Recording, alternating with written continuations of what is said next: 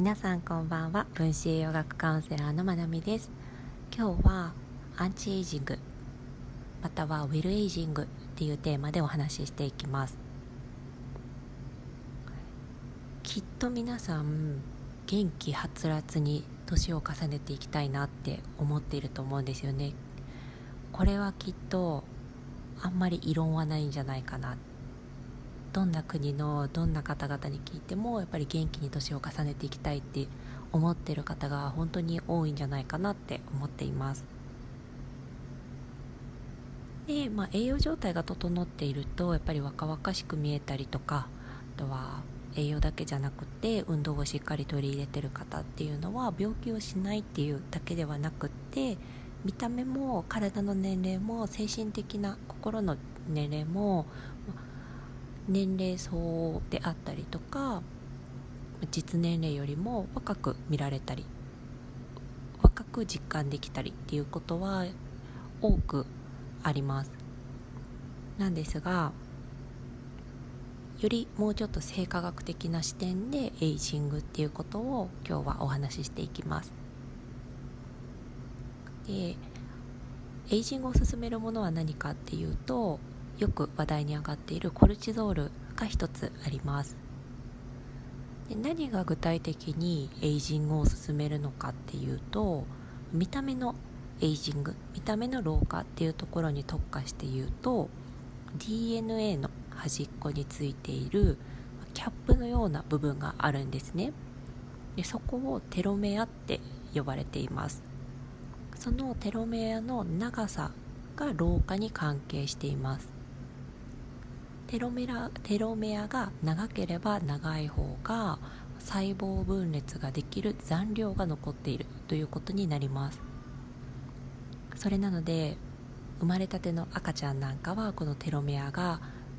ずっと長いんですね私たちに比べて。それが細胞分裂をすればするほど減っていく。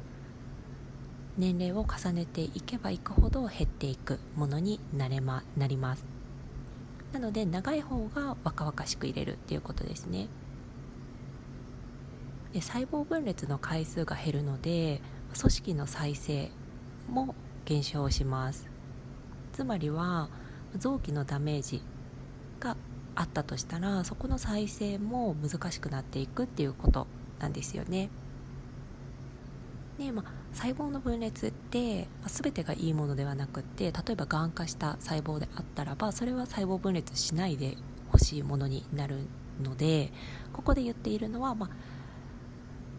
がん化したものとか、まあ、そういった何か疾患につながるものではなくって一般的な細胞の分裂だと思っていただければと思います。そして、まあ、そのテロメアっていうのは DNA の端っこについていますよっていうふうにお話ししたんですけどキャップとしての役割をしてくれているんですよね。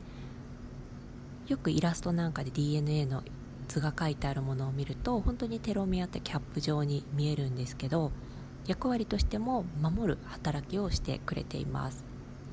それなのでキャップが短くなってしまっていると DNA に傷がつきやすくなります。で DNA に傷がつくと何が起きるかっていうとそこから病気全般につながっていきます。でここまでお話を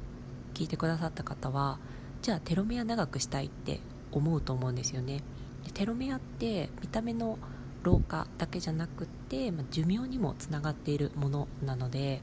ぱりできれば長くキープしたいって思う方が多いと思います。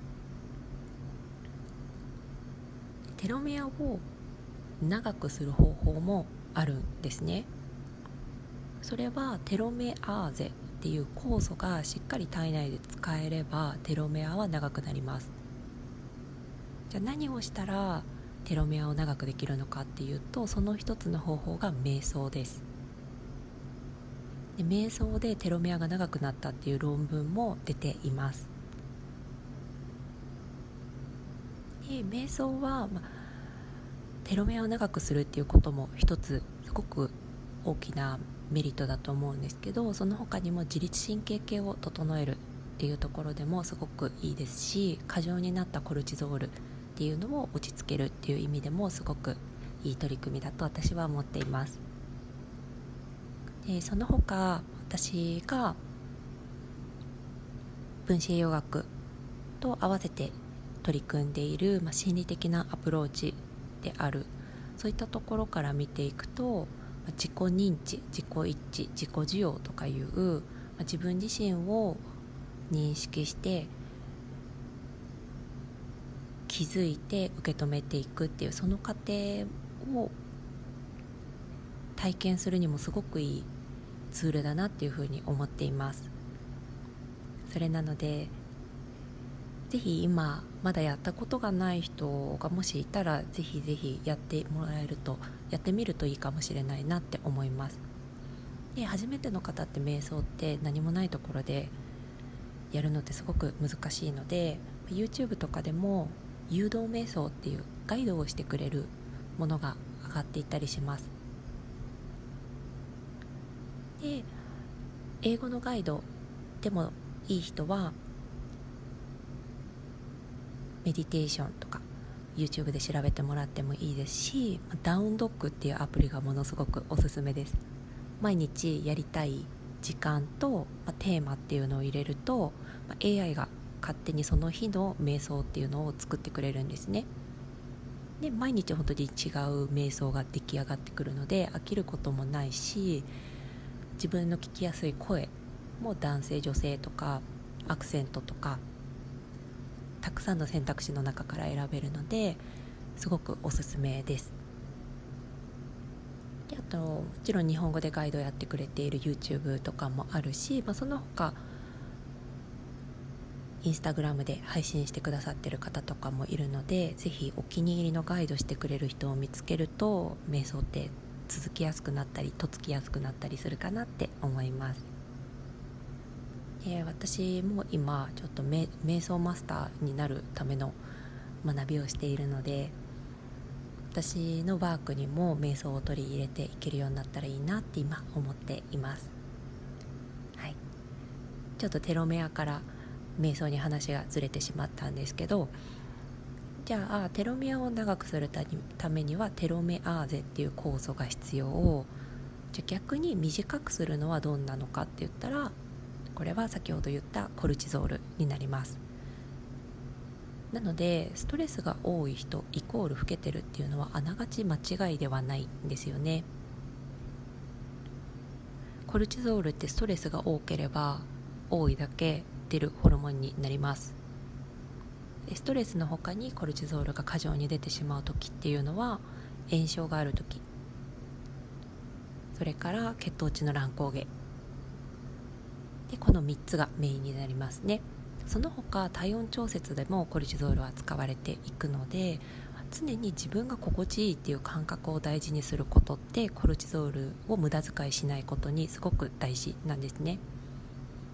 室温が自分が心地いいものであるかどうか肌に触れる服の感覚が心地いいかどうか。それも体にとってはストレスになるんですよ。それなので心地がいいものかどうかに食べるものも辛すぎたりとか塩辛すぎたりとかそういうのも体にとってはストレスになるので味覚も自分にとって心地がいいものであるかどうかそういうところも大事になります。なので今言ったところの感覚をより自分で実感していくためにも瞑想ってすごくいいなっていうふうに思います。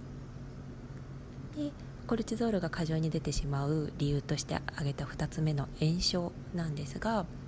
炎症はま分かりやすい炎症関節炎とか転んで肘を肘の皮膚がむけてしまってそこが可能しているとか歯肉炎とかそういったのは割と分かりやすいと思いますがまあ、自覚を伴わない上咽頭炎であったりとかあとはリーキーガットって言われる腸内の炎症であったりとかそういったところも炎症になります。でその他食事で炎症を引き起こしやすい食事をとっていればそれも炎症につながります。例えば、まあ、グルテンとかカゼインとか人によっては大豆その辺も炎症を引き起こしやすくなりますね。肥満。肥満も炎症です。もう肥満はイコール炎症です。の痩せてる方がいいとか痩せてる方が健康っていう意味ではなくってその人に適した体重より過剰であった場合は炎症になるっていう意味でお話ししています。なので体型っていう視点ではなくて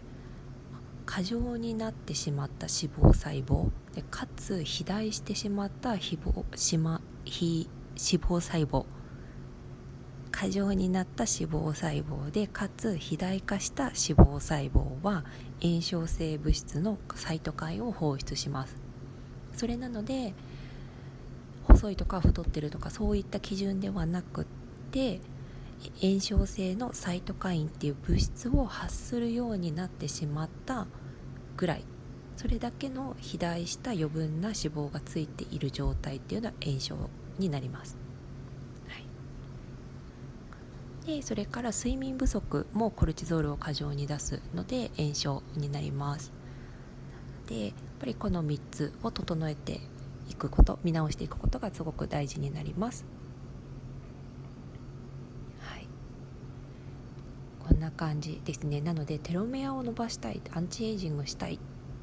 寿命を伸ばしたいこう考えていった時にも行き着くところっていうのは食事運動睡眠それからストレスケアである瞑想この4つになります。なのでこの基本はやっぱり大事にしていきたいなっていうふうに思います。はい。じゃあ今日も最後まで聞いてくださってありがとうございます。